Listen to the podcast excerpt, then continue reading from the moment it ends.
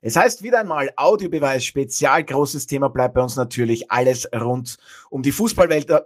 Und gleich noch einmal. Das war die Aufwärmphase. So ist es. Hans dabei ist. Alles nervös. Hans, er ist nervös wegen dir. Er ist nervös ja, wegen dir. nervös. Sei nicht nervös, ich bin eh da. Ich bin eh im Bild. Sei nicht nervös. alles, alles menschlich. Jungs mit Musiker. Ich bin eh da, brauchst nicht nervös sein. Der Frede ist da, du. Sehr gut. Da muss er gleich nervös sein. In der neuen Folge von der Audiobeweis Spezial sind die beiden Sky-Experten Hans Krankel und Alfred Tata zu Gast. Wir sprechen auch heute wieder über verschiedenste Themen rund um die Fußball-Weltmeisterschaft in Katar. Thema bleibt die One Love Kapitänsbinde. Wie beeindruckend waren die Auftritte der Spanier und Brasilianer? Was ist von den Deutschen noch zu erwarten? Und schafft es Kanada vielleicht sogar in die K.O.-Phase? Der Audiobeweis Sky Sport Austria Podcast, Folge 170.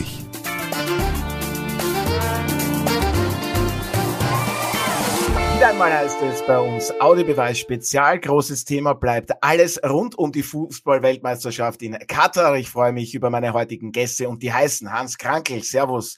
Hans, schön, dass du heute mit dabei bist. Freue mich.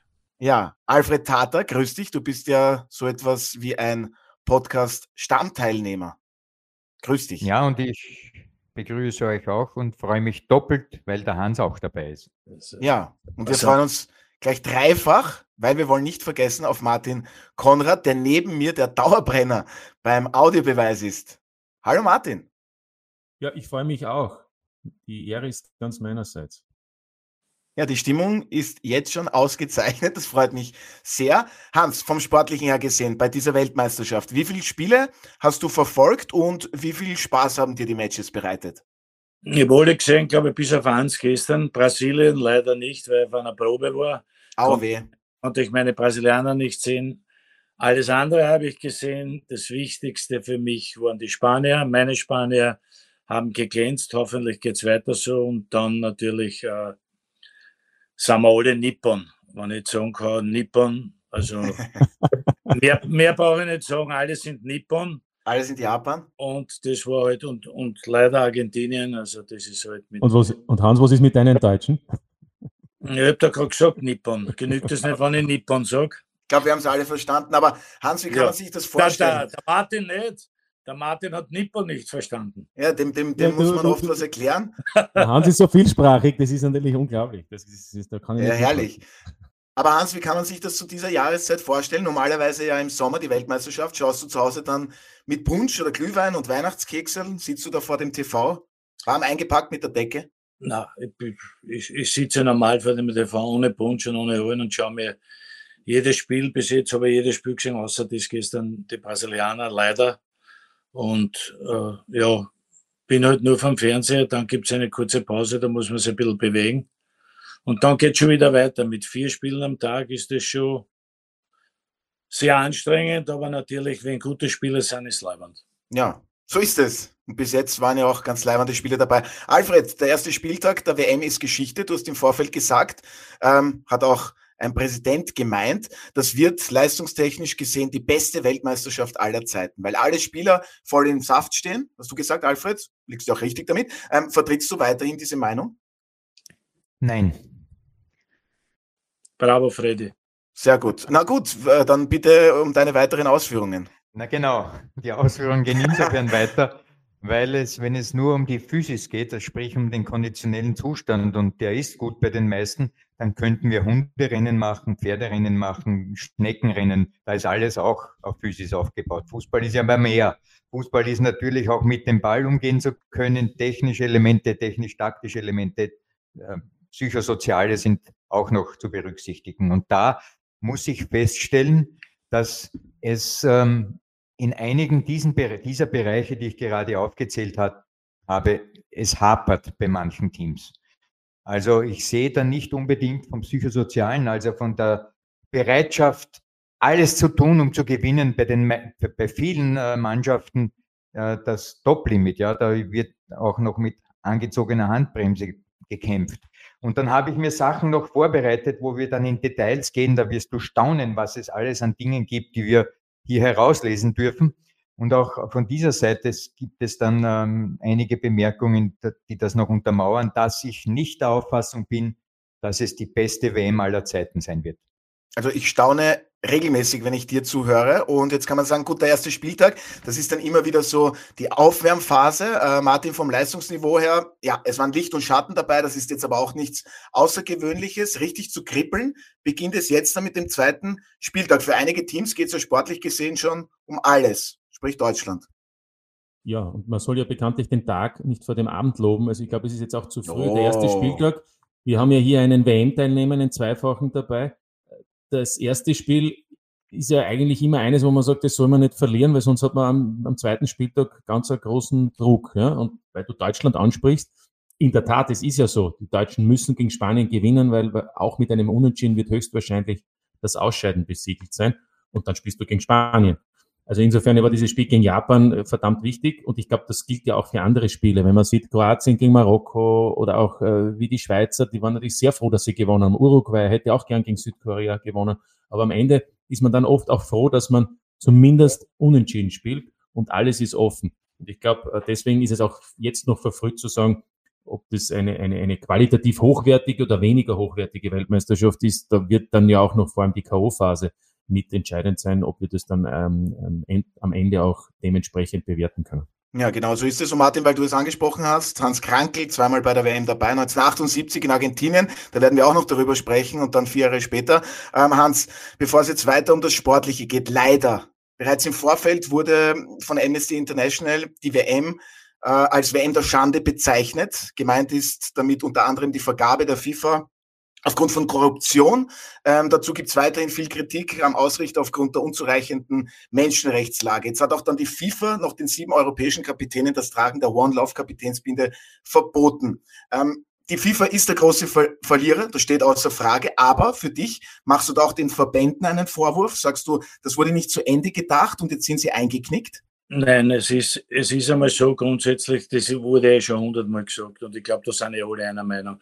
Diese WM hätte dürfen nie in Katar stattfinden, aber das hätte müssen stattfinden vor zehn Jahren oder vor fünf Jahren oder wenn es das, wenn wie sie gerudert sind, um die WM-Vergabe.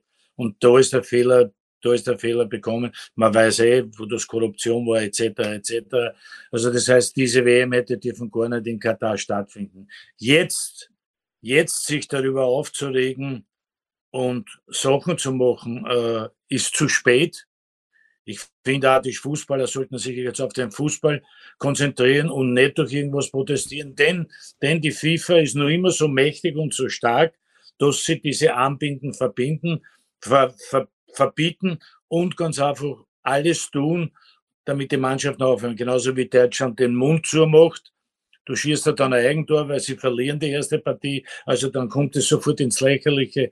Es ist viel zu spät. Es hätte niemals die, eine Vergabe für Katar stattfinden. Punkt eins. Und Punkt zwei, äh, am Heiligen Abend, des, des, äh, am 18. Dezember das Endspiel zu haben und im November und Dezember eine Fußball-WM zu starten, ist mehr als fraglich. Ja, aber nur ganz kurz dabei zu bleiben. Die FIFA möchte eben keine politischen Statements äh, an der Bekleidung zulassen. Zu dieser zählt eben auch die Kapitänsbinde. Aber wir sind ja alle offene Menschen? Sind Werte wie Toleranz, Gleichberechtigung etc.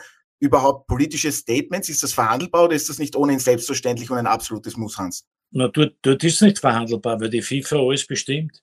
Es ist nicht verhandelbar, weil die, weil die, weil die Nationen eingeknickt sind. Was, was wäre gewesen, wenn, ich weiß jetzt nicht, Deutschland, Brasilien, Argentinien, alle Dänemark etc. etc. acht oder zehn große Nationen zusammengeholfen hätten, hätten gesagt, wir spielen nicht in Katar wegen dem und wegen dem und wegen dem. Was, da hätte man müssen sehen, was macht dann die FIFA? Dann ja, ein absolut guter Punkt. Dann können sie die Weltmeisterschaft auch sagen.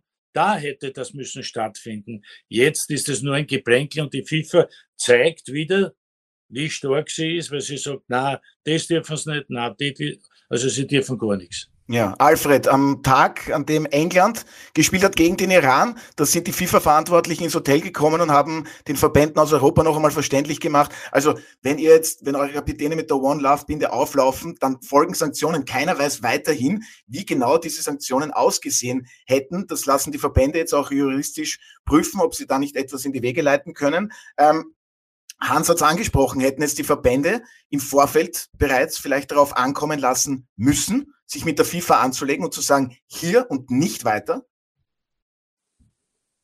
Also,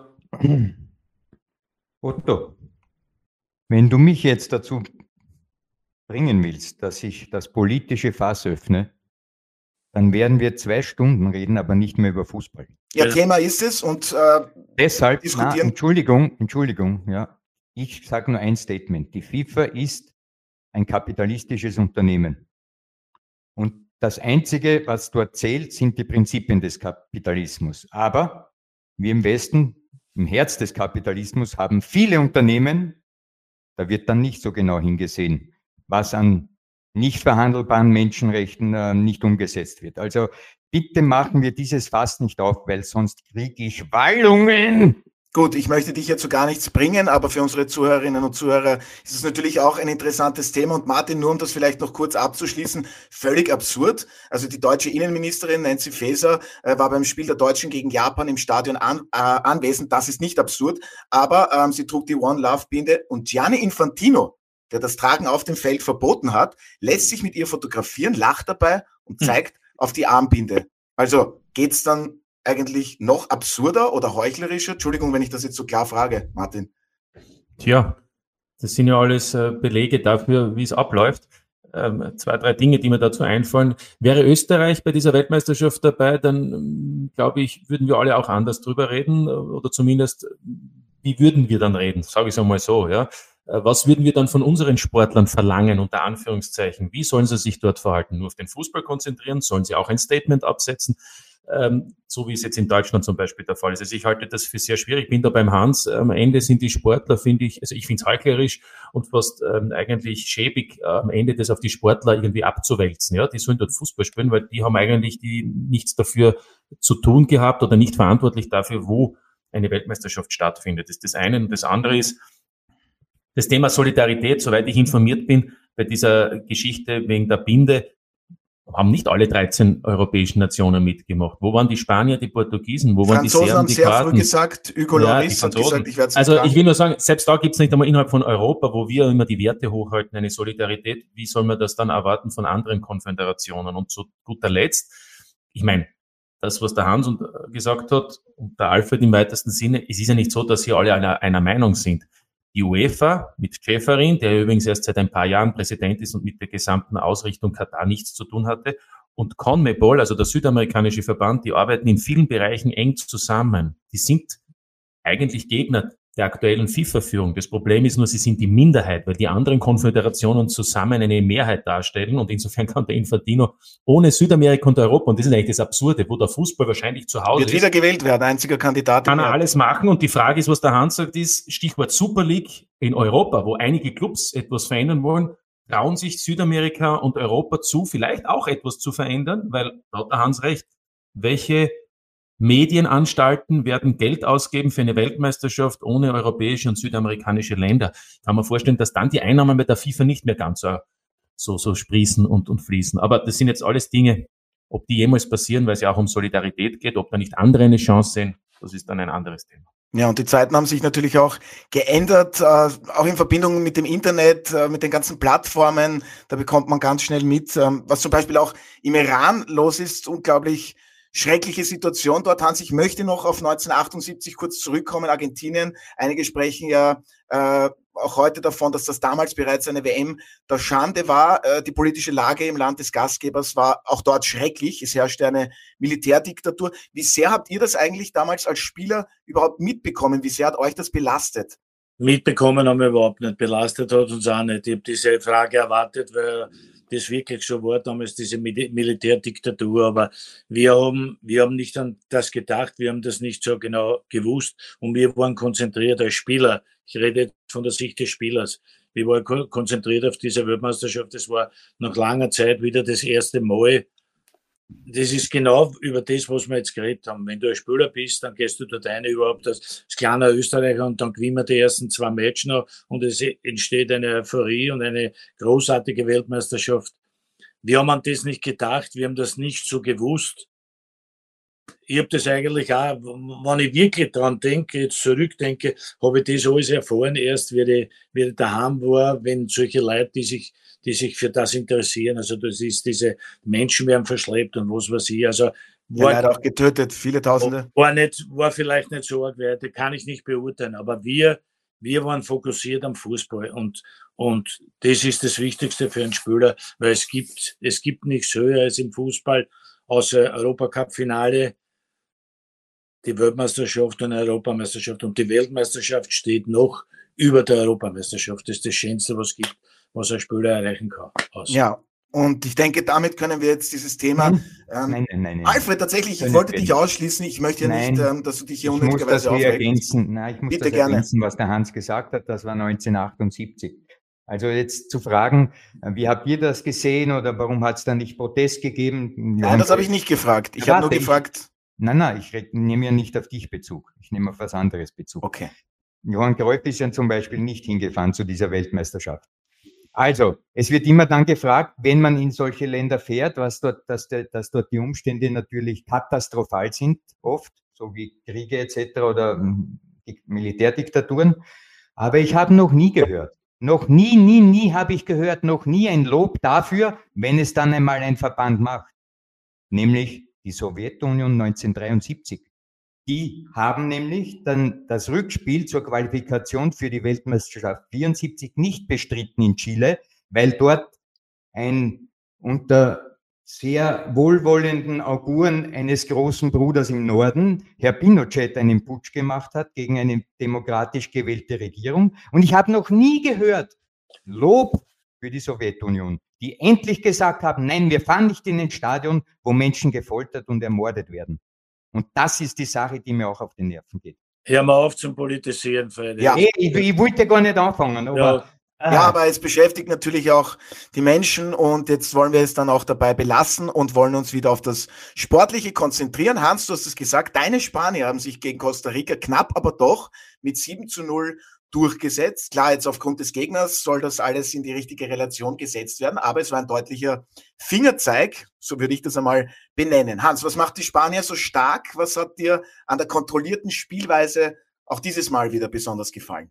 Es ist die kontrollierte Spielweise eigentlich des Pep Guardiola, ein wenig modernisiert, doch mit einigen langen Pässen und mit dem Zug aufs Tor, der ein bisschen mehr ist bei der spanischen Nationalmannschaft, wie es bei Barca war, aber Barca war damals auch sehr, sehr erfolgreich. Es ist dieser Stil, der, den die Spanier weiterverfolgen und weiter modernisieren. Und sie haben jetzt gespielt. Sie haben gespielt in Costa Rica. Mag sein, dass Costa Rica sicherlich zu den Schwächsten gehört. Das ist so. Aber du musst sieben Tore schießen. Du musst sieben solche Tore schießen. Du siehst, Spanier hat einige junge Spieler. Das ist, das ist wunderbar als Fußballfan, egal ob ich für Spanien bin oder nicht wenn ich sehe, diese Jungen bei Spanien spielen, wie die Fußball spielen, da, da kommt Freude auf und dazu noch die Tore erzielen. Natürlich geht es leider nicht immer, aber jetzt hat es gepasst und alles hat gepasst und es waren wunderschöne Tore und ich hoffe, dass Spanien damit nicht aufhört. Jetzt hast du meine nächste Frage gleich wunderbar eingeleitet. Wie sehr geht besonders dir das Herz auf, wenn du den beiden Barca-Spielern Gavi, ja. gerade einmal 18 Jahre alt, jung kann man sagen, und Pedri 19 zusiehst? Vor allem dieser Treffer durch Gavi. Wahnsinn. Ich kenne ich kenn sie schon einige Zeit, Gott sei Dank, und sie spielen ja schon einige Zeit. Sie sind ja, man muss sich mal das überlegen, die sind ja bei Barca Stammspieler bei Barca. Also die haben ja mit 18 und 19 Jahren trotzdem schon eine Erfahrung, dass es nicht geht. Und diese zwei, Gavi und Pedri, das ist die, die können in die Abteilung Iniesta, Xavi, können sie dich empordern. So lang sind sie noch nicht, aber die sind am Weg dorthin, die haben dieses Potenzial, die haben diese Kreativität, die haben dieses Können. Das sind diese schweren Fußstapfen eines Iniesta und Xavi, das was das Beste vom Besten war, können die hineinwachsen und das haben sie einmal im ersten Spiel bewiesen.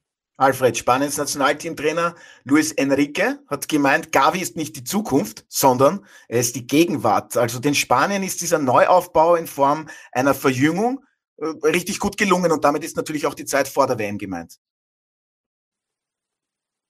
Stimmst ja, du mir zu? Warte ein bisschen, möchte dieses Spiel noch ein wenig hervorkramen, um ein bisschen noch mehr in die Tiefe zu gehen. Der Gegner war Costa Rica. So, Costa Rica hat in, an diesem Tag die ersten elf, die aufgelaufen sind, insgesamt drei Spieler gehabt, die in Europa tätig sind. Einer ist der Tormann gewesen und noch zwei Feldspieler. Das heißt, die übrigen acht spielen nicht in Europa. Das ist insofern interessant, weil ich mir mal angesehen habe, wie die Verteilung ist der Spieler, die auf diesem Planeten äh, eben, wo die spielen. Und da hat sich eine sehr interessante Sache daraus ergeben und ich werde dann noch auf Spanien zurückkommen. Ja, das, das vergesse ich nicht. Das ist schon sehr interessant, wie die Verteilung ist und es zeigt sich, wenn ich dann alles ausgerechnet habe, dass zwei Drittel der nicht-europäischen Teilnehmer bei dieser WM haben Spieler, die aber in Europa spielen. Und ähm, die Ausnahme gibt es drei, und zwar massive oder vier massive Ausnahmen. Das sind die von Katar null, die in Europa spielen, Saudi-Arabien null, die in Europa mhm. spielen, Mexiko drei und Costa Rica drei.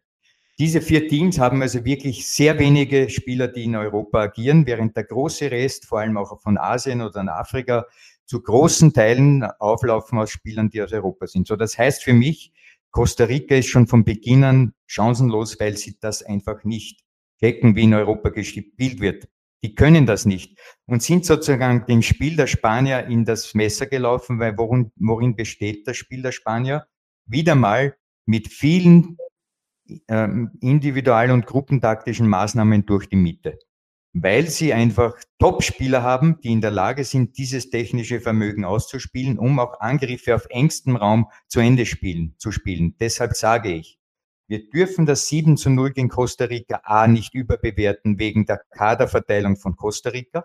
Und B werden wir sehen im Laufe des Turniers, dass die Organisation, das haben wir jetzt schon gesehen, bei vielen Teams so gut ist, sobald sie auch Spieler haben in der Verteidigung oder im Mittelfeld, die in Europa agieren. Und ich glaube, dass Spanien sehr wohl noch Probleme bekommen wird gegen solche gut organisierte Teams. Daher das 7 zu 0 ist alles schön und gut, Gefällt mir, viele Kombinationen auch durchs Zentrum, aber erst dann, wenn sie gegen Teams kommen, die Europa erprobt sind und gut organisiert, dann wird es schwierig.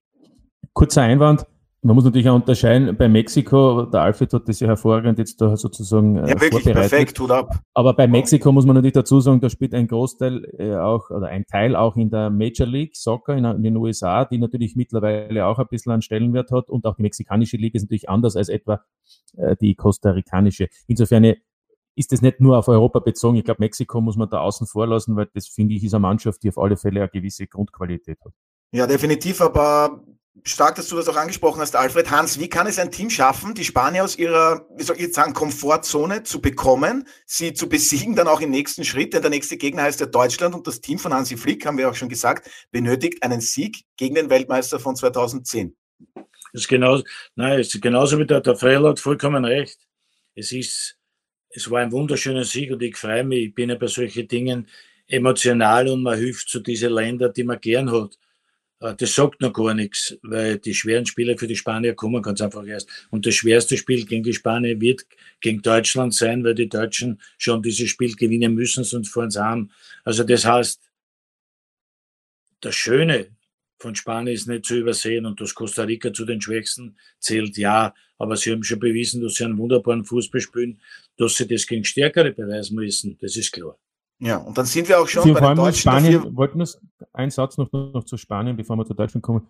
Und wenn Spanien tatsächlich Gruppenerster wird, man muss nur aufpassen, dann spätestens im Viertelfinale treffen sie auf den Gruppenersten der Gruppe G und das ist Brasilien, weil das Raster eben so ist, dass ich sage mal der untere Teil der Gruppen E bis H mit Brasilien, mit Portugal, mit Belgien, Kroatien, mit Spanien, möglicherweise Deutschland, Japan, die nehmen sich halt gegenseitig raus aus dem Ganzen. Bewerb. Und ich sage, das wäre dann für Spanien natürlich schon auch ein. ein wir, spielen, früh... wir spielen gegen alle. so, ich wollte gerade sagen, ah, okay. wenn du Weltmeister werden willst, dann musst du sowieso kannst gegen alle, kannst mir alle Länder hingehen, wir spielen gegen alle. Gegen alle. So ist es. Also. Um, um ja, gewinnen ist eine andere Geschichte. Um ja, aber nur Italien ist ja nicht dabei, Hans. Was willst du jetzt? Ja, das ist leider. leider. Ja, die, die, haben von Anfang an die WM boykottiert, sagen manche. Aber ja, dann lassen. Geil. Sehr, sehr guter Einwand. Sehr guter Einwand. so wie die Österreicher. Brell, du sagst, alle machen nichts. Italien ist freiwillig ausgeschieden. Ja. Die sind anständig. Ne? Aber Alfred, äh, äh, wollen wir über die Deutschen sprechen? Der viermalige Weltmeister zeigte gegen Japan rund 70 Minuten, finde wohl nicht nur ich, einen guten Auftritt. Das Einzige, was fehlte, war die notwendige Effizienz vor dem gegnerischen Tor. Dann gab es die 1 zu 2 Niederlage. Ähm, wie verdient war diese am Ende und warum ist sie für dich so passiert, Alfred? Ich denke, dass man nach äh, dem Spielverlauf nicht hätte ahnen können, dass Japan das umdreht, weil wir, und du hast das richtig erwähnt, Deutschland müsste eigentlich schon 3 zu 0 führen, bevor dann die Japaner begonnen haben, nach vor zu agieren und ihr Heil versucht haben, das Spiel vielleicht noch in ihre Richtung zu lenken.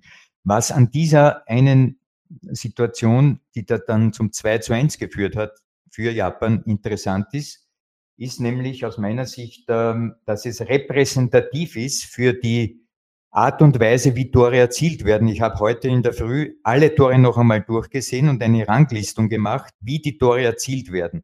Und du wirst staunen, zehn von den insgesamt 41 Treffern sind gefallen aus Aktionen, wo ein großer Rückraum herrscht, mit der Möglichkeit, diesen Rückraum zu nutzen und dann eben auch zu finalisieren. Und genauso ist das 2 zu 1 gefallen für Japan. Ein Pass aus der Verteidigung, über 40 Meter in die Spitze. Der Japaner nimmt sich den Ball mit. Den Gegenspieler hm, hm, schaut ein bisschen und attackiert nicht und plötzlich ist der Ball im Tor.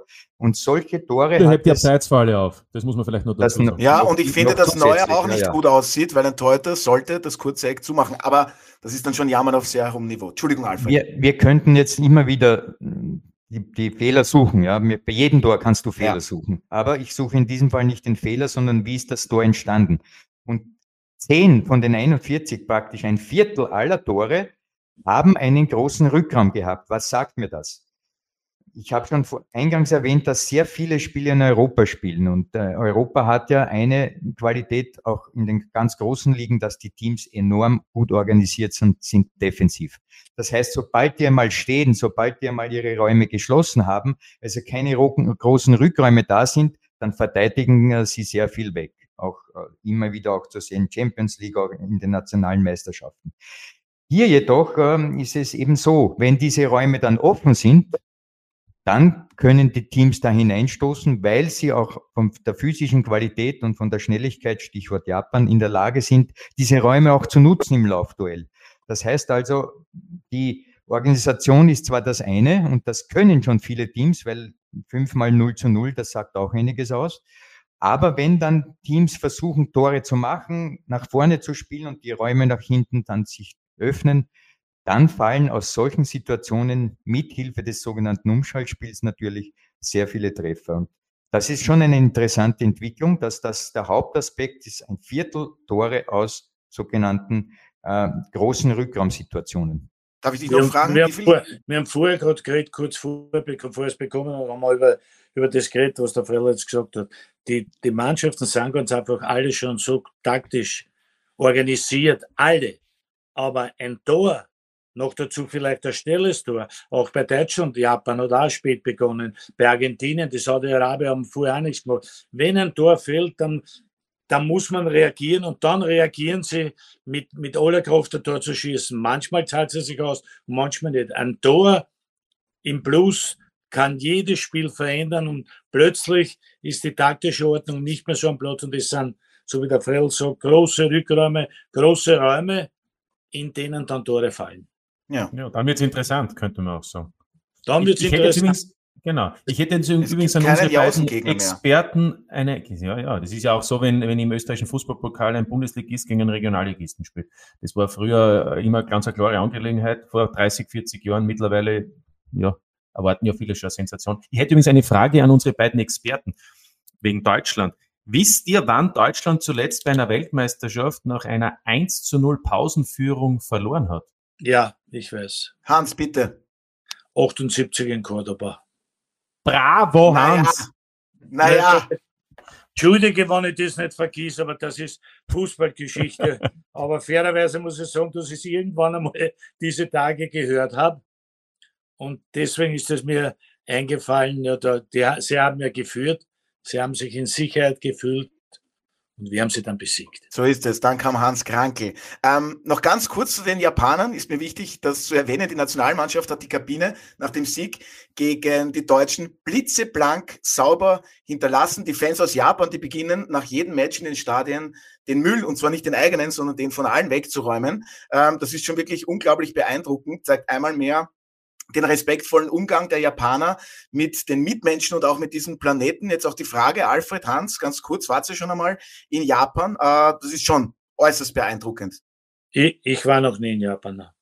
Alfred? Ich auch nicht. Gut. Wäre sicherlich eine Reise wert. Ja, Ja, du, Martin hätte. Ich bin davon ausgegangen, ich war auch noch nicht, nein, deswegen meine Frage, vielleicht reisen wir zu viert einmal hin. Vier Unwissende. Ja, nein, aber sei positiv erwähnt. Hans, ähm, weil wir Bitte. jetzt schon bei den Deutschen sind. Fehlt äh, der Mannschaft von Hansi Flick der klassische Mittelstürmer, der Goalgetter, wie du es einst warst? Also das war genau die richtige Frage, aber das Wissen, über das reden wir ja auch schon wieder tagelang und alle Experten. Natürlich, natürlich fehlt ein Deutschland ein Mann, angefangen von Uwe Seele, Gerd Müller bis zum Freddy Bobic, bis zum Klinsmann, ein Knipser, ein Knipser fehlt einer sowieso, meiner Meinung nach, Havertz äh, von Chelsea ist kein Mittelstürmer und der wird eben vorne jetzt aufgestellt, weil sie keinen anderen haben. Also sie werden es jetzt wieder anders probieren, aber Tatsache ist, es kann gar nicht sagen bei jeder Mannschaft, weil es gibt schon Ich so, würde sagen, ja, so Roland, verschiedene wir sind überall die Ja. Knipser. Führt uns gleich Aber- weiter. Ja. Aber der, der, ich denke, ich denke, ich denke mir, der klassische Mittelstürmer kommt vielleicht ein bisschen wieder. Auch wenn er nicht kommt, Deutschland fehlt ein Knipser, das ist Fakt. Ja, und das führt uns gleich weiter. Bei anderen Mannschaften, die Brasilianer, Richarlison, der ist jetzt nicht unbedingt der Mittelstürmer. Die Spanier, die setzen da auch auf Variabilität. Äh, Die Franzosen, ja, da fehlt Karim Benzema. Dort springt dann ein Giroud per Doppelpack. Das ist, das ein. ist, das ist ein typischer Mittelstürmer. Der- Genau, das ist ein typischer Mittelstürmer. Ähm, es ist auf jeden Fall weiterhin kein Fehler, einen Goalgetter zu haben. Ähm, und wie wichtig kann der bei den Franzosen noch für dich werden, Hans? Dieser Olivier Giroud. Der Olivier Giroud ist ein klassischer Mittelstürmer, spielt beim AC Milan, ist ein super Spieler. Es ist schade um Benzema, ewig geschaut, weil der in einer super Form war und die waren nicht zu zweit oder hätten nicht können zu zweit spielen oder hätten zu zweit gespielt.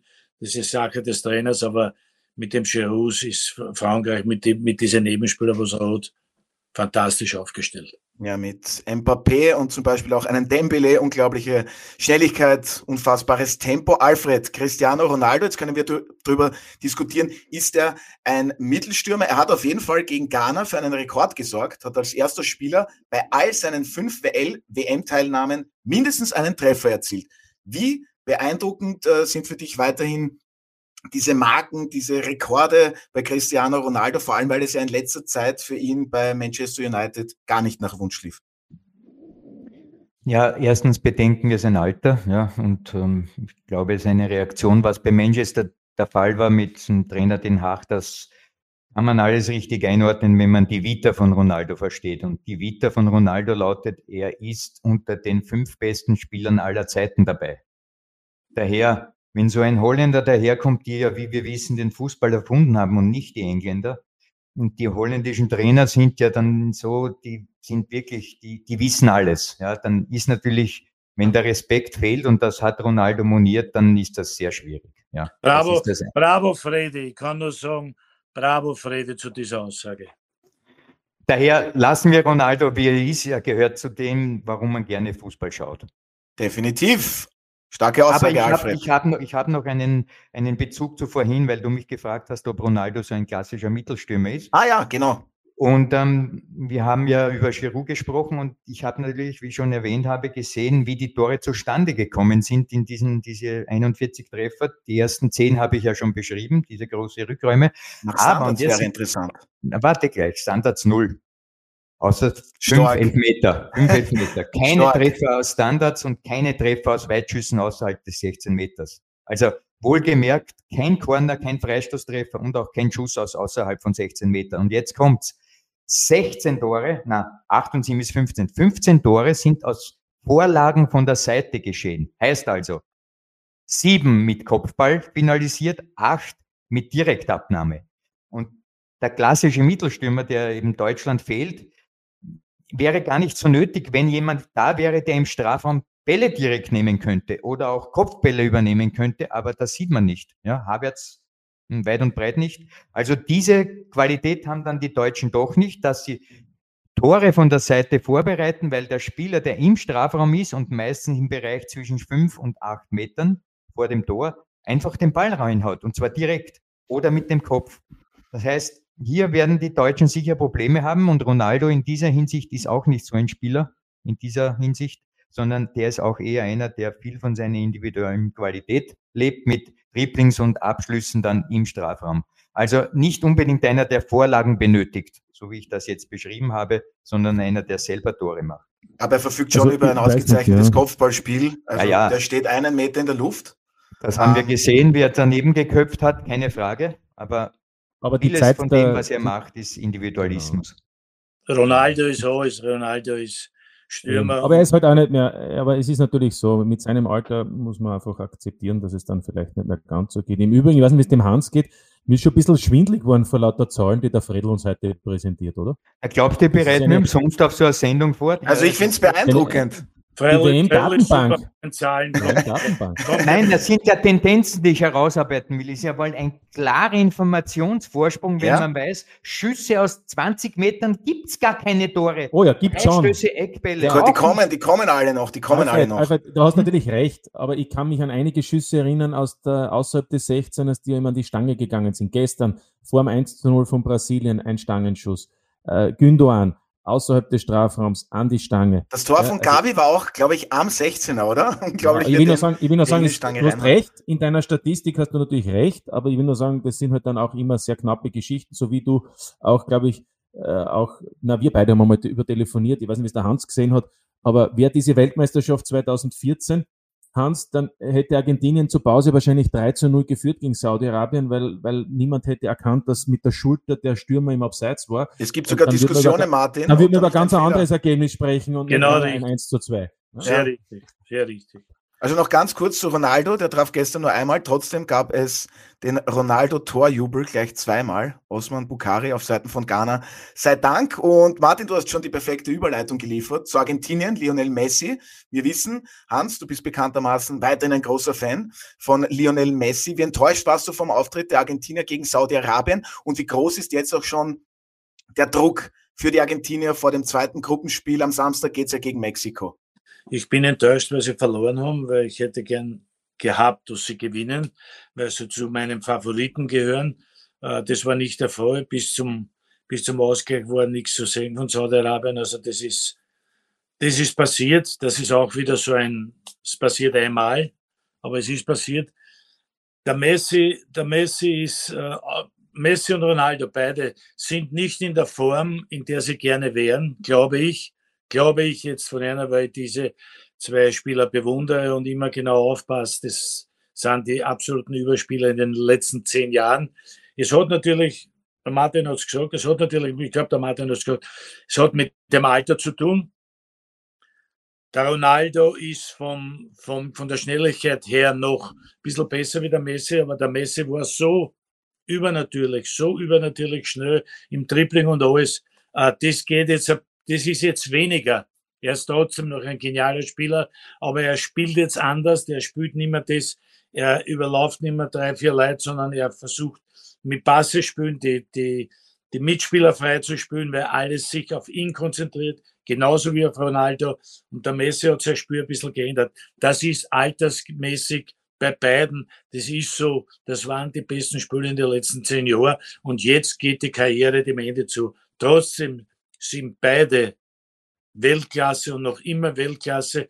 Der Messi ist halt nicht in der Form, wie er will. Ich glaube, der Ronaldo auch nicht. Aber das muss man den Menschen, auch so großen Spielern, zugestehen. Ja, und wie sehr hat dir die Spielweise von den Argentiniern allgemein gefallen? Traust du ihnen zu, dass sie jetzt eben noch zwei Siege holen? Gleich jetzt im nächsten Spiel gegen Mexiko? Es ist, äh, Argentinien ist dasselbe, die zählen zu den Mitfavoriten wie Deutschland. Die haben das erste Match verloren. Jetzt steht, die Gurgel ist das Wasser steht bis zur Gurgel und sie müssen das nächste Match gewinnen. Die Argentinier müssen das nächste Match gewinnen, um etwas zu erreichen. Die Deutschen müssen das nächste Match gewinnen, um etwas zu erreichen. Aber die Argentinier haben mit Mexiko und Polen natürlich eine einfache Aufgabe. Als ja, einfach. Findest du so einfach? Nein. Die Mexikaner und Polen finden Einfach ist so natürlich nichts, aber, aber im Vergleich zu Spanien, sage ich, ist es trotzdem einfach. Hast, und, hast du und, recht. Ich, und ich, so wie ich Argentinien gegen Saudi-Arabien gesehen habe, gehe davon aus, dass sie zweimal gewinnen können, werden und dass ja. sie mit sechs Punkten noch aufsteigen. Äh, bei Deutschland bin ich mir da nicht so sicher. Im Übrigen, ich weiß nicht, Otto, was du noch vorhast, aber das ist so ein Punkt, der mir ein bisschen auch stört, in, bisher in dieser Beobachtung, und zwar der WM von vielen Kommentatoren und, und, und Berichterstattern, wenn ich sehe, ähm, Portugal gegen Ghana oder Dänemark gegen Tunesien und dann höre ich so zur Pause oder im, während des Spiels oder auch in der, in der Berichterstattung danach, die haben solche Schwierigkeiten, Ideen zu finden, Lösungen zu finden. Da muss ich natürlich sagen, die wollen aber zumindest oder die Kroaten auch, sie wollen gegen die Marokkaner, sie wollen halt auch immer wieder oder versuchen immer wieder mit Ballbesitz, mit verdammt viel Ballbesitz Lösungen zu finden. Und dass das das Schwierigste ist, das wissen ja wir alle. Ja. Und die anderen Mannschaften, die machen es taktisch klug. Auch Saudi-Arabien hat natürlich Glück zuerst gehabt und dann Na sind klar. sie gut gestanden und dann haben sie halt gekontert und haben dann diese Chancen genutzt. Jetzt kann man sagen, die machen das hervorragend. Auch Belgien hat Schwierigkeiten gehabt gegen, muss man allerdings dazu sagen, außergewöhnlich starke Kanadier. Aber ich wollte nur sagen, da sieht man dann erst, äh, wie, wie schwierig es ist, eben Lösungen zu finden gegen, gegen Mannschaften, die hervorragend taktisch stehen. Und ich tue mir dann immer schwer in der Bewertung zu sagen, ja, die haben jetzt nicht, die haben mich enttäuscht, die Portugiesen oder die Dänen oder die Kroaten. Die Wahrheit ist, sie könnten es vielleicht auch anders machen, einfacher. Geben dem Gegner den Ball und schauen, was der mit dem Ball macht, und dann haben sie vielleicht auch mehr Raum. Aber, aber das liegt dem nicht in der Natur, deren, deren, deren Spielsystem und deren Spielanlage. Und ich finde, weiß nicht, ob der Alfred auch was dazu sagen möchte, ich glaube ganz einfach, äh, da, da ist man oft auch sehr vorschnell und zu kritisch gegenüber jenen Teams, die sich sehr bemühen, um erfolgreich zu sein, mit viel Ballbesitz. Aber dass das das Schwierigste ist, sehen wir in Österreich auf Clubebene, sehen wir auch es der österreichischen Es sind schon alle taktisch, wie gesagt habe, es sind alle Mannschaften schon taktisch so gut ausgebildet. Das System mit einer Fünferkette, mit einer Viererkette, davor eine Viererkette. Es ist, es ist schwer, auch für jeden großen Favoriten, jetzt zum Torerfolg zu kommen, weil die Mannschaften sind jetzt alle, alle taktisch sehr gut ausgebildet. Ich meine, Katar ist halt weniger oder Costa Rica ist halt weniger. Trotzdem sind die auch taktisch ausgebildet und du musst einmal diese, das erste Tor schießen. So ist das es. erste Tor schießen und diesen Damm brechen. Das ist heute ganz einfach wirklich sehr, sehr schwierig. Alfred, bitte. Ja, ich habe ähm, einen zusätzlichen Aspekt hier anzumerken. Wie schon erwähnt, ähm, das europäische Biotop, und da ist der Hans vollkommen recht, führt eben dazu, dass die Spieler in diesem Biotop lernen, wie man organisiert verteidigt. Verteidigen ist immer unter Anführungszeichen leichter, als mit dem Ball angreifen oder nach vorne zu agieren. Das heißt also, wenn die Organisation da ist, war der eigenen Erfahrung in den europäischen Ligen, und B, und das ist etwas ganz Überragendes für mich, man sieht ja mittlerweile, dass die Teams eine Physis haben, eine Athletik, die ist ungeheuerlich. Also genau. so ein hohes Niveau an physischer Bereitschaft, konditionellen Fähigkeiten, das hat es, glaube ich, aus meiner Sicht in den Weltmeisterschaften noch nicht in dieser Form gegeben. Das heißt, wenn du also physisch perfekt bist, gut organisiert bist, na, dann musst du einmal ist so eine Mannschaft, die verteidigt und vielleicht tief steht, keine Räume hergibt, wie wir schon heute erwähnt haben, ein Tor machen. Und da ist natürlich, gebe ich dem Martin recht, immer dann der Fokus auf jene, die den Ball haben und die sollten dann mit Kreativität hier sogenannte Lösungen finden. Ja, aber das ist das Schwerste immer. Und daher sehen wir auch einen, und da habe ich ein Interview gelesen von Dani Alves, dem Brasilianer, Interview in der Süddeutschen Zeitung gestern, der bringt das auch auf den Punkt und ich finde, dieses Interview muss jeder lesen, der sich für Fußball interessiert.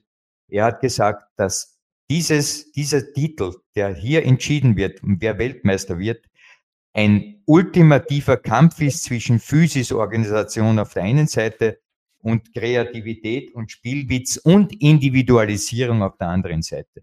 Und also. am Ende werden wir sehen, wer welches, äh, die Qualität, die Qualität muss sich durchsetzen. Es passiert leider nicht immer, aber die Qualität dann.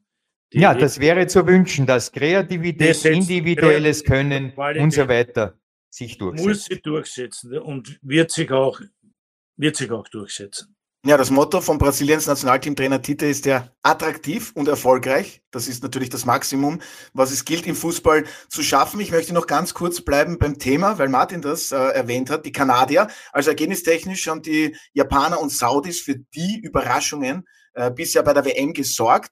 Leistungstechnisch konnten die Kanadier gegen die Belgier voll überzeugen und dann haben die Belgier das 1-0 geschossen, Hans. Du hast es ja schon angesprochen, wie wichtig das ist. Ähm, war das bis jetzt für dich der erfrischendste und auch überraschendste Auftritt bei dieser WM, der Auftritt der Kanadier? Die Kanadier waren ganz einfach super, aber ich nur mal, die Kanadier sehen wir nicht so, die Amerikaner sehen wir nicht so. Der Ding hat es ja gesagt, der Martin, Major Soccer League, wir, wir sehen das weniger. Die sind genauso schon gut ausgebildet und die Kanadier sind ja, sind ja konditionell und läuferisch. Ein Wahnsinn. Die Kanadier, die Kanadier waren ja läuferisch besser wie Belgien. Sie haben nur kein Tor geschossen. Sie haben halt auch keinen Knips oder haben keinen gefunden, haben den letzten Tor, den letzten Pass nicht gefunden. Aber bei den Meter vergeben. Bei den Belgiern sind ja. aber trotzdem sind Leute wie der, wie der Bräune, wie der, wie der Batshuayi, wie der, weiß nicht, wie viele Leute haben, die qualitativ super Spieler sind. Und da passiert dann in einer Aktion, kann etwas passieren, dass dann dieses Tor fällt, weil die Kanadier müssen in Führung gehen. Nicht? Und dem, dem war nicht so. Also da war schon diese Qualität dieser paar Spieler, die Belgien hat, ganz einfach, die sehr gut sind, hat sie dann durchgesetzt. In dem Fall, wahrscheinlich haben wir alle Sympathien für Kanada gehabt. Nicht? Aber das Tor haben sie dann nicht gemacht. Aber trotzdem Kanada wirklich sehr, sehr gut. Ja, da sind wir dann wieder beim leidigen Thema, also wenn dann die Effizienz vor dem gegnerischen Tor nicht gegeben ist, die Kanadier spielen, ich glaube am Sonntag gegen Kroatien, dann folgt noch das Match gegen Marokko. Äh, die Gruppe F, die wird sicherlich noch spannend. Alfred, ganz kurz, was traust du den Kanadiern noch zu? Sehr viel. Ich möchte noch ergänzen, was Hans gesagt hat. Die haben noch zusätzlich zwei Spieler, die wirklich überragend sind. David vorne ja. Stürmer von Lille ja. und dann Buchanan von Brügge. Also das ist ungeheure Qualität. Also ich glaube, Kanada wird noch ein ernstes Wort mitsprechen hier um den Aufstieg. Ja, und der David hat ja gegen Salzburg auch ähm, ein Tor erzielt, meines Wissens, letztes Jahr in der Gruppenphase der Champions League. Und im Übrigen Kanada muss man ja auch sagen, das ist ja auch ein Projekt für 2026, wo so man ja auch Veranstalter ist. Also ich glaube, kann das nur bestätigen, das ist eine hochinteressante Mannschaft und, und in Kanada selbst hat auch der Soccer eben immer mehr Bedeutung, neben Eishockey und, und, und Football und was es sonst noch an amerikanischen Sportarten gibt. Ja, und ich kann das unterstützen, was du, Hans, gesagt hast. Also Sympa Sympathien haben die Kanadier sicherlich weltweit ordentlich gesammelt. So eine Meinung hat auch jeder Fußballfan immer über Brasilien. Das ist jetzt unser abschließendes Thema, weil Martin, du gefragt hast, was ich noch alles vorhabe. Ich habe immer sehr viel vor in diesem Podcast. Ähm, die Seleção feierte gegen Serbien einen am Ende völlig ungefährdeten 2-0-Sieg. Alfred, was die Brasilianer in Hälfte 2 gezeigt haben, ich denke, beeindruckend, ähm, reichlich Ästhetik und ganz einfach eine Menge Spielwitz. Ist da die richtige Wortwahl, oder? Naja, man muss auch äh, sehen, dass die Serben zum Beispiel erste Halbzeit perfekt verteidigt haben und ähm, aber nach vorne fast nichts war. Ja, also Serbien hat sich rein auf die Defensive verlassen, ist genau das, was wir ja schon besprochen haben, dass die Underdogs durch gute Organisation und durch Physis immer versuchen, dem vermeintlich Besseren das, äh, den Wind aus den Segeln zu nehmen. Aber der Spielwitz, so wie es der Hans gesagt hat, und die Kreativität und die Individualität hat sich dann durchgesetzt und ein Tor, Richard Lissen, diesen Fall oder Seitfallzieher möchte man sagen, das ist ein, ein Traumtor gewesen. Ja, das Tor der, des Turniers bisher, ne? So, na, Hans Krankel hätte ihn direkt genommen, der hätte ihn nicht direkt? angenommen. Ja. Okay, Hans, wie hättest du ihn gemacht? Frede weiß alles. das, aber das ist ja das Spiel, das der Hans nicht gesehen hat. Ja, aber das Tor gesehen. Ja, ich habe ihn ja im Vorhinein gefragt. Ich, leider habe ich es nicht gesehen. Das Tor habe ich schon gesehen. Na, das habe ich ihn ja e- extra gefragt im Vorhinein. Martin, ja, ich bereite ja, mich ja gut vor. Also, was für dich auch, Hans, das schönste Tor dieser WM? Schwer, schwer zu sagen. Du bist eher für Gavi von Spanien, oder? Ja, ich, ich bin für den Direktabnahme von Gavi, der was von der Seite gekommen ist, was er gleich direkt genommen hat. Ich bin, für, ich, bin für Gavi. Bin ich fast bei dir. Aber Alfred, viele sagen ja, die Brasilianer können sich nur selbst schlagen. Siehst du das ähnlich? Ähm, oder, oder hast du jetzt irgendwie ein Patentrezept, wie man dieses Team besiegen kann? Kompakt verteidigen und dann Effizienz vor dem gegnerischen Tor. Haha, sagt sich immer so einfach. Ja, das ist haha, weil die haben eine sehr ausgewogene Truppe. Also da gibt es schnelle Spieler drin, das ist ein, ein Irrsinn. Ja, also Vinicius auf der Seite, das ist ein Wahnsinn, wenn der in die Rakete, Rakete. zündet. Ja, eben. Also ich glaube, das entscheidende Moment, ob Brasilien den Titel holen kann, wird nicht die Offensive sein, sondern die Defensive. Sehr richtig. Ob, ob sie diese Möglichkeiten, die es im Spiel immer wieder gibt für einen Gegner, eben neutralisieren können und nach vorne sind sie sowieso äh, großartig aufgestellt. Also Brasilien muss man auf der Rechnung haben, keine Frage. Ja, auch auch Hans, wenn du das Spiel jetzt nicht gesehen hast, aber du hast ja natürlich die Berichterstattung mitbekommen. Ich habe es vorhin schon erwähnt, das Motto der Brasilianer lautet immer attraktiv und erfolgreich. Ähm, ja. Warum wird die Seleção diesem Motto auch fast immer gerecht? Weil sie ganz einfach gar nicht anders können. Sie müssen immer zaubern. Es war immer so. Ja. Ich war ein Bub, habe im Beleg gesehen, 1970, wenn ich 1970 denke an die, an die Brasilianer, das, das war immer so. Die müssen immer, die müssen, die müssen immer attraktiv und erfolgreich sein. Und die, der, deren Fußball ist aufgebaut auf das und war immer aufgebaut. Und siehe da, jetzt in der letzten Zeit allerdings eh schon, jetzt schon viele Jahre, aber nicht ganz viele, sind die auch schon taktisch diszipliniert, müssen, müssen ein bisschen taktisch diszipliniert sein. Aber was wüssten an dem Maß sagen? Da, da, da brauchst du kein Trainer sein, aber sie müssen taktisch diszipliniert sein. Und wie der Freddy gesagt hat, das, wenn sie vielleicht ein winziges Problem haben, aber nicht, das haben sie auch nicht, dann ist es die Defensive absolut. Das ist bei Brasilien so. Bei Brasilien wissen wir eh, der Schwächste hat müssen ins Tor gehen. Der Schwächste muss immer ins Tor gehen. Wobei die zwei Torhüter sind überragend von Manchester City und Liverpool. Und früher haben wir immer gesagt, in Brasilien der Schlechteste ist der Tormann. Auch das, stimmt, auch das stimmt schon lange nicht mehr. Aber das ist so, Brasilien steht ganz einfach für attraktiv und erfolgreich. Und diese Mannschaft, die sie jetzt haben, na, was soll die anders tun, als diese zwei Attribute auszuspielen? Na, ich möchte noch einen letzten Satz sagen, glaube ich, dann genügt es eh schon. Es genügt der Hans hat, naja, der Hans hat 1970 ins Treffen geführt. Und wenn wir jetzt 52 Jahre später die WM 70 vergleichen mit der WM 2022, das wird vielen noch nicht gelingen, weil sie vielleicht noch nicht geboren waren oder noch nicht zugesehen haben damals. Aber eines ist ganz klar, der Fußball ist eine andere Sportart geworden in dieser kurzen Zeit. 52 Jahre ist eine kurze Zeit trotz allem. Aber es ist so, damals hat es Teams gegeben, da wusstest du, was der Fall ist. Brasilien wusstest du, England wusstest du, Deutschland wusstest du. Du hattest für jeden, für jede Nationalmannschaft ein Gesicht und zwar ein unverkennbares. Catenaccio nur als Beispiel gebracht. Heute, wenn du den Fernseher einschaltest und du weißt nicht, welche Mannschaft welche Dress hat, weil du nicht das Emblem siehst und nicht weißt und so weiter, dann weißt du gar nicht, wer spielt da gegeneinander. Sie spielen mittlerweile alle gleich von hinten heraus wird versucht und dort und da und das Spiel, egal ob du heute um 11 einschaltest, um 14 oder um 17 Uhr, du kannst nicht nach fünf Minuten sagen, das ist Italien, weil selbst heute würde Italien spielen wie Senegal, Kanada und so weiter. Das heißt, was in diesen 52 Jahren geschehen ist, es ist eine ähm, Gleichmacherei auf höchstem Niveau festzustellen. Das ist das ist das eine. Das andere ist, ich gehe sogar so weit, wenn ich Spiele aus der WM 78 sehe, dass es noch immer eine andere Sportart ist, was die Physis betrifft. Ja, sowieso. Beckenbauer, Beckenbauer 70 oder, oder, oder Herbert Prohaska 78, die konnten mit dem Ball einmal marschieren bis 30, 40 Meter vom gegnerischen Tor und dann gab es den ersten Spieler, der mal, sage ich mal, äh, attackiert hat. Was allerdings noch immer so ist wie damals ist, entweder hat man es drauf oder man hat es nicht drauf technisch. Und das hat sich nicht verändert. Insofern, es ist einerseits die Physis vor allem sicherlich, dadurch, dass alles schneller geworden ist, anders geworden, aber die Technik, die Fähigkeit mit dem Ball, die Spielintelligenz, da hat sich nichts verändert. Man soll ja, man soll ja das nicht, war immer schon. Nicht, man hat es oder man hat es nicht. Man soll ja nicht Generationen miteinander vergleichen. Das ist vollkommen richtig.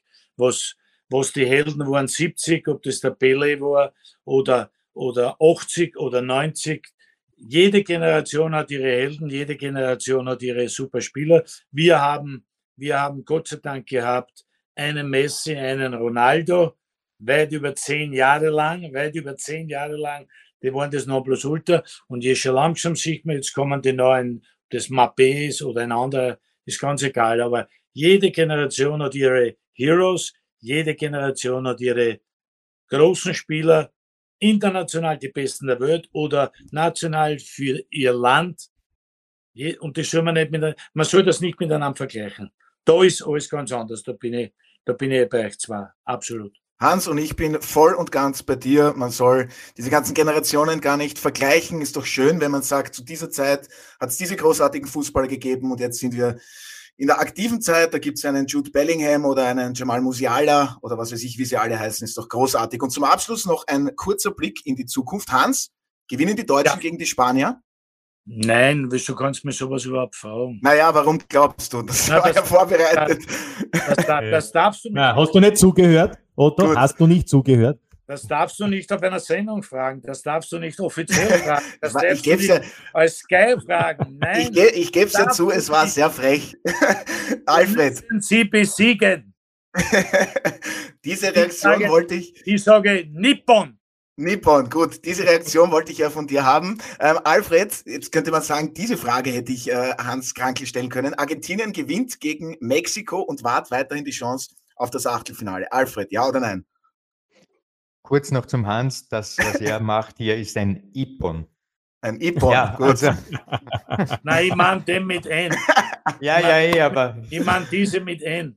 Ja, das weiß ich schon klar. Aber gut, Argentinien wird beide Spiele gewinnen, weil ich glaube, dass ähm, es einen Selbstreinigungsprozess dort gegeben, eine, eine Art Katharsis nach dieser Niederlage, weil das darf einfach nicht sein. Das trifft die Spieler bei, der, bei deren Ehre. Daher wird, wird, wird man in diesen beiden Partien von Argentinien ein anderes Gesicht sehen von der ersten Sekunde weg. So, Argentinien kann sich von der Weltmeisterschaft verabschieden. Ähm, Alfred Tat hat einen Ausblick gegeben. Ich bleibe frech. Äh, Martin, und du traust den Kanadiern das Erreichen der K.O.-Phase zu und wir drücken ihnen die Daumen, weil sie erfrischenden, attraktiven Fußball spielen. Naja. Es hat ja zwar, es hat ja zwar zwei Eishockeyspieler, weil sie so auf Kanada stehen. dort, dort, wird ein, dort wird Hockey gespielt, noch das beste okay. Hockey der Welt. Und, und Football auch. Genau. Fußball, also, Fußball mittlerweile ich, auch. Ja. ja, aber ich traue ihnen Football, ja, habe ich jetzt eher American Football genannt, aber auch Football, Fußball wird gespielt. Soccer, Soccer, aber ich traue es ihnen schon zu. Andererseits, es ist Kroatien, äh, gegen die sie noch spielen müssen und es ist Marokko. Und ich sage mal so, mit diesen Chancen, die sie gehabt haben gegen Belgien, Elfmeter und, und weitere Großchancen, haben sie es eigentlich eben verabsäumt, da etwas zu, ja, einen, ich sage mal, den Grundstein zu legen für den Aufstieg. So könnte man unter Umständen vorstellen, dass sie mit viel Pech ausscheiden werden. Aber wie wir schon alle hier festgestellt haben, ist es eine Mannschaft, die Zukunft hat. Ja, und abschließend, Hans, Spanien schlägt Deutschland 3 zu 0. Stimmst du mir zu? Bin einverstanden. Sehr gut. Bin also, nicht überzeugt von 3 zu 0, aber ich bin einverstanden. Jetzt bist du wieder am richtigen Weg. Ja. Die Frage ich, zuerst war sehr, sehr schwer und sehr. Na, frech. Sehr frech. persönlich. persönlich. Sehr frech. Beleidigend fast. Findest du dich wieder am Weg zurück ist in Ordnung, ist in Ordnung. Ja, auch ich lerne noch dazu, aber ich bedanke mich recht herzlich bei meiner heutigen Gesprächsrunde. Ich hätte jetzt noch Stunden so weitermachen können. Vielen Dank an dich, Hans. Gerne, bis zum nächsten Mal. An Alfred und auch an Martin. Es hat wirklich außerordentlich viel Spaß mit euch gemacht. Mir hat es auch sehr gefallen. Au revoir. Und das seht ihr diese Woche auf Sky. Ja, und für Sie, werte Zuhörerinnen und Zuhörer, habe ich noch den Hinweis, unsere nächste Folge von der Audiobeweis Spezial, die gibt es am Dienstag, dem 29. November. Dann sind die beiden Sky-Experten Marc Janko und Peter Stöger zu Gast. Darauf freue ich mich auch schon bereits. Ich bedanke mich recht herzlich fürs Zuhören, darf mich für heute von Ihnen verabschieden. Verbringen Sie noch einen hoffentlich angenehmen Tag und bis zum nächsten Mal bei der Audiobeweis Spezial. Das war der Audiobeweis. Danke fürs Zuhören.